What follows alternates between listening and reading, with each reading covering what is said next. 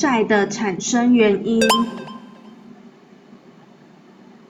债的发生为基于特定的法律事实，当事人之间产生一定债权债务的法律现象。债的产生原因大概分成五种，分别是合同、单方允诺、侵权行为、无因管理与不当得利。合同。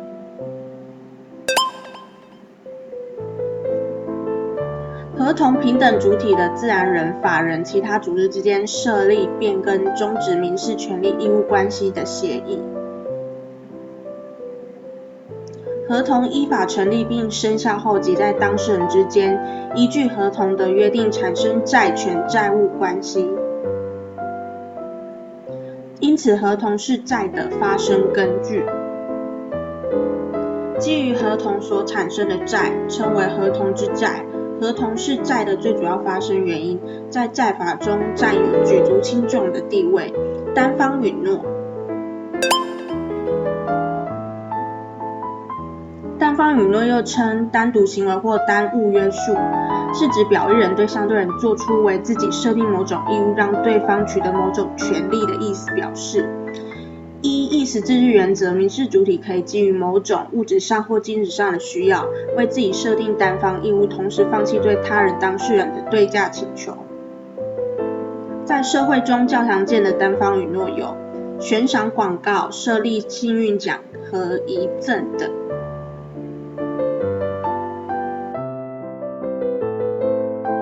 侵权行为。侵权行为是指不法侵害他人的合法权益的行为。侵权行为的债是除合同之债以外另一种较为常见的债，它由非法行为引起，依法律规定而产生，以损害赔偿为主要内容。无因管理。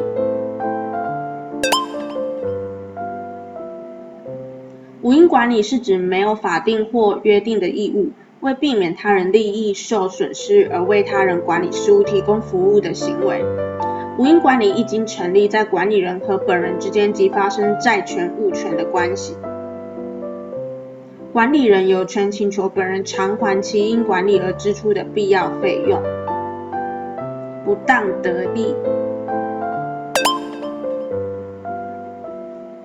不当得利是指没有合法根据而获得利益，并使他人利益遭受损失的事实。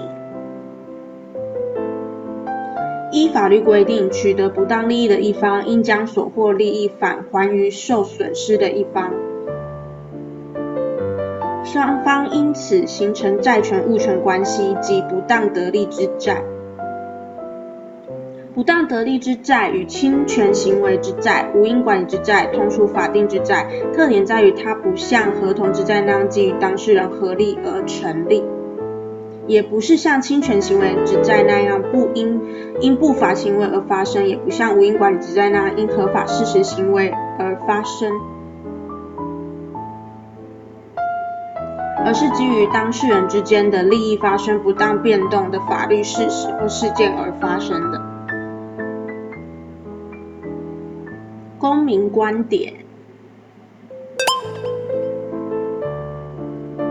生活中有许多因不同原因产生的债，那不管是我们遇到哪一种类型的债，若是债务人，你应该要负起履行还债的义务，也就是你的债务还债义务。若你是债权人，也务必捍卫自身的权利，要记得去。追讨你应该得回的债，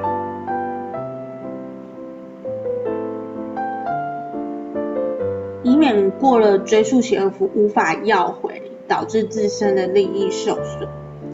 那本天的今日观点就到这了，公民观点。